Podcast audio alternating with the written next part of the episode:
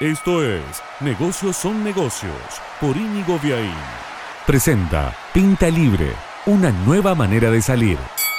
Tener una segunda vivienda, una vivienda en la costa, en la playa, en la montaña, y no es para cualquiera. Al costo de adquirirla, aunque sea con crédito hipotecario, hay que tener el mantenimiento mensual y tampoco se la usa todo el tiempo. Hmm, tiene muchos contras pero ¿qué me dirías si con siete personas más, ocho en total, compartieran los costos de comprar y mantener una segunda vivienda? Esa es la articulación que propone la empresa Abricot que trabaja en esto, en la copropiedad de segundas viviendas, de viviendas vacacionales, donde un mínimo de dos personas que tienen cuatro partes cada uno o hasta ocho personas que tienen una parte cada uno invierten para comprar y también delegan en esta empresa el mantenimiento. A su vez pueden acceder a un mínimo de 45 días al año del usufructo de esa vivienda, depende también más días si hay más cuotas del modelo. ¿Cuánto estarás pensando? Bueno, depende de la vivienda que se adquiera, pero se puede pensar en unos 70, 75 mil euros de entrada y se puede llegar, bueno, hasta lo que quieran comprar, evidentemente según el tipo de vivienda. La propuesta de Abricot también incluye el mantenimiento, bueno, desligarse de toda la otra parte que significa tener una segunda vivienda, eh, si está bien mantenida,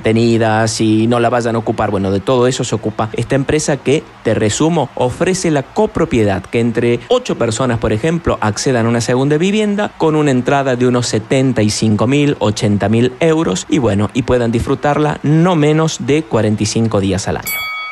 Presentó Negocios son negocios Pinta Libre. Suscríbete en pintalibreapp.es.